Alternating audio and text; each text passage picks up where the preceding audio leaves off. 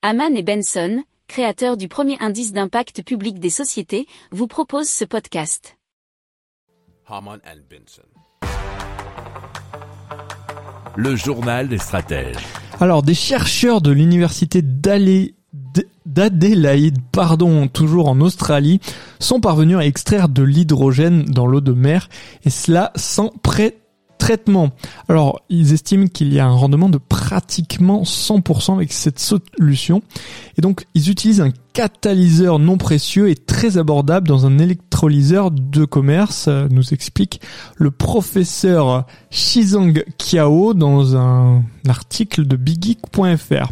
Alors l'eau de mer a normalement besoin d'être purifiée avant que l'électrolyse ne puisse faire son office et séparer l'hydrogène et l'oxygène.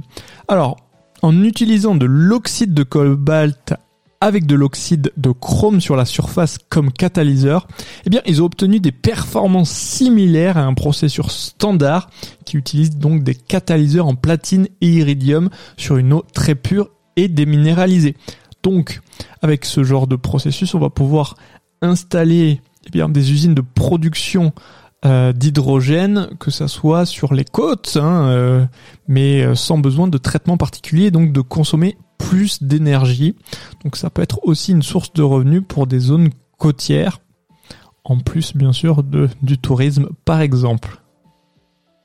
Si vous aimez cette revue de presse, vous pouvez euh, vous abonner gratuitement à notre newsletter qui s'appelle La lettre des stratèges, LLDS, qui relate, et cela gratuitement, hein, du lundi au vendredi, l'actualité économique, technologique, énergétique, mais aussi de l'hydrogène, et puis de tout ce qu'on trouvera super intéressant pour votre vie.